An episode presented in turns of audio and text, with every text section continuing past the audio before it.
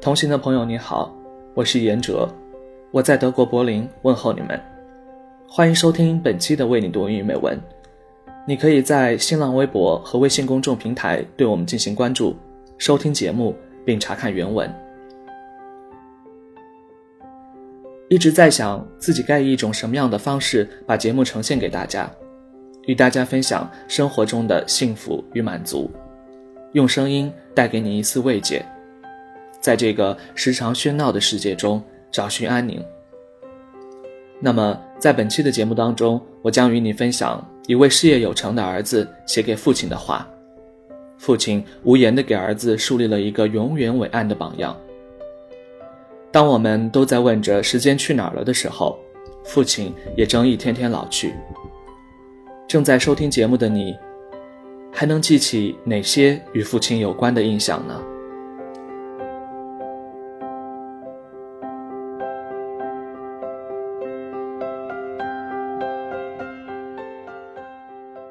在本期的节目录制之前，我们也在新浪微博上征集了听友们对父亲的印象。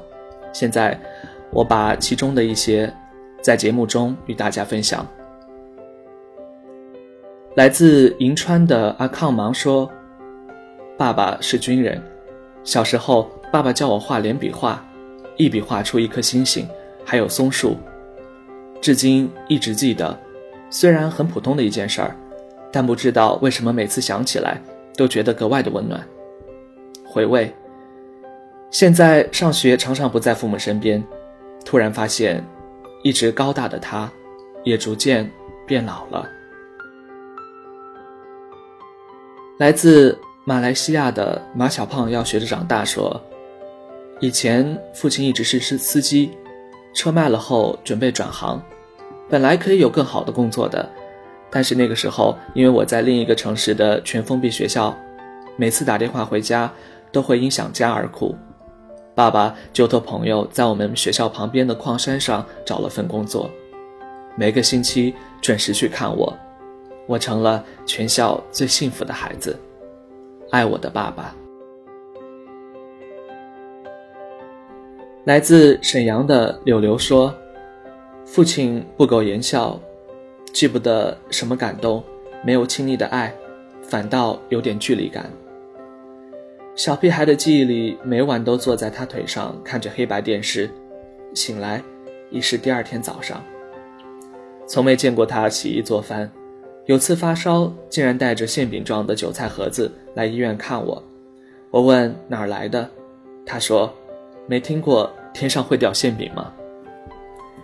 以上呢是我们征集的部分有关听友对父亲的一些印象。那么。在本期的节目当中呢，这位儿子对父亲的感情也都体现在了文字当中。下面让我们一起来分享这篇美文。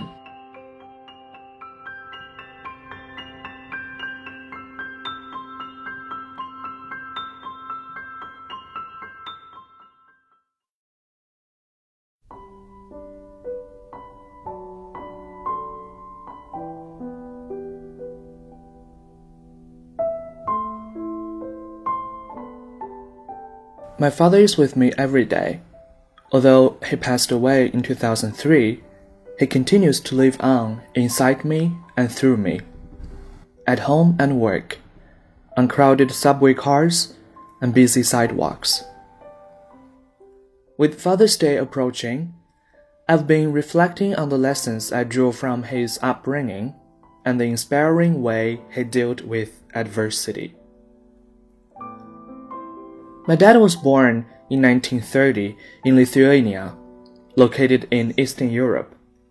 He was nine years old when the war started and his family was sent to the Kovno ghetto. They were soon separated and sent to the Dachau concentration camp in Germany. In 1945, American soldiers liberated him and the camp. And after recuperating, he emigrated to Mexico. With only a third grade education, he taught himself by reading encyclopedias cover to cover, and later built a successful business selling duty free products.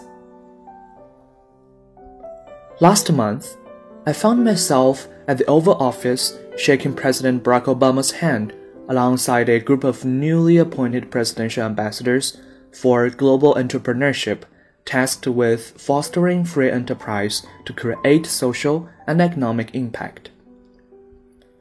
Although this was a special moment, I couldn't stop thinking. I wish my father were here. I owe so much to him. I wondered if he could have imagined his son standing before the leader of the free world, embodying entrepreneurship's greatest promise that if you have an idea and work hard, you can make that idea a reality. It wasn't so much the moment itself, but instead the meaning behind it that would have made my dad proud. We all have a responsibility to try and make this world better. Whether it's through our work, the causes we champion, the way that we treat people, or the values we impart to the next generation. I left thinking more deeply about the lessons he left behind, which are the same lessons I'm working to instill in my children. Here are some of them. Kindness and empathy are the foundations on which humanity still stand or fall. My dad's life story was a string of kindness. He treated everyone as an equal, whether it was the bank teller or the bank president. He even attributed his survival to the courage of kindness. At Dachau, a German soldier threw a potato by his feet when nobody was watching nourishing his body and soul. He taught me that even small acts of kindness, the tiniest touches of humanity, can have a transformative impact. Let negative experiences empower, not embitter you. My dad had the rare strength of being able to recall one of the most dreadful chapters of human history without letting it embitter him. He lived positively and passionately. And as much as it emotionally drained him, he frequently spoke about his experiences. For him, life could have ended after the Holocaust, but he chose to let it begin. He approached every day with optimism, every job with devotion, and every stranger with compassion. Find your own way. In my 20s, I left a comfortable job as a lawyer to pursue my passion of building bridges between people through business. I accepted a year long fellowship and while abroad decided to start my first company, Peaceworks, which aimed to foster cooperative ventures among neighbors in the Middle East. My dad supported these risky decisions financially and emotionally. He respected that I understood my purpose more intimately than anyone else, and he encouraged me to pave my own path, even when it looked different from the nice Jewish lawyer prospect he had envisioned. When in doubt, give. My dad and my grandfather landed in Mexico with nothing, but they felt lucky to be alive and were thus compelled to share with those less fortunate.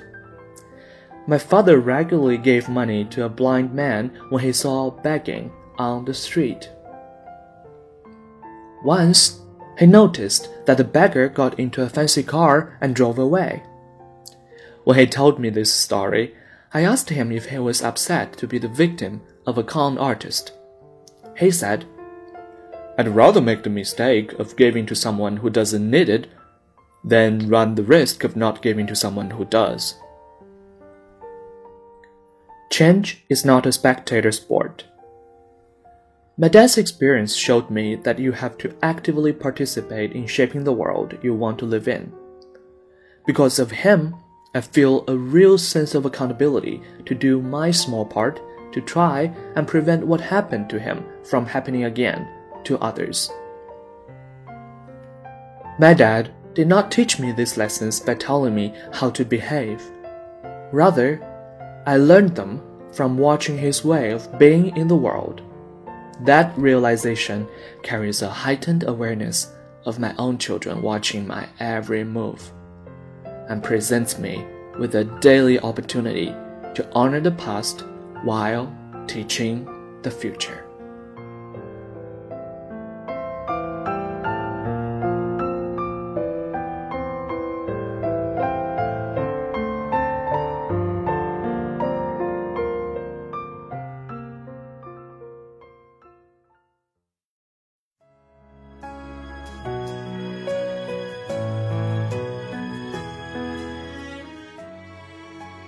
以上就是本期节目的所有内容。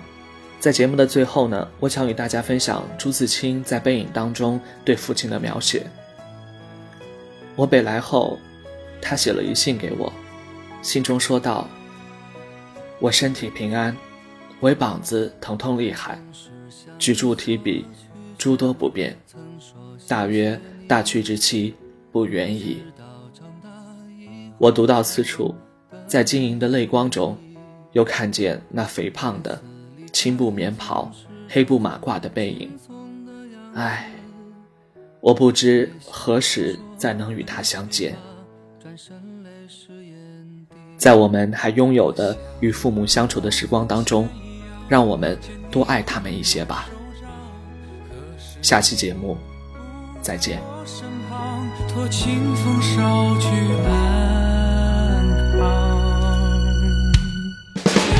是。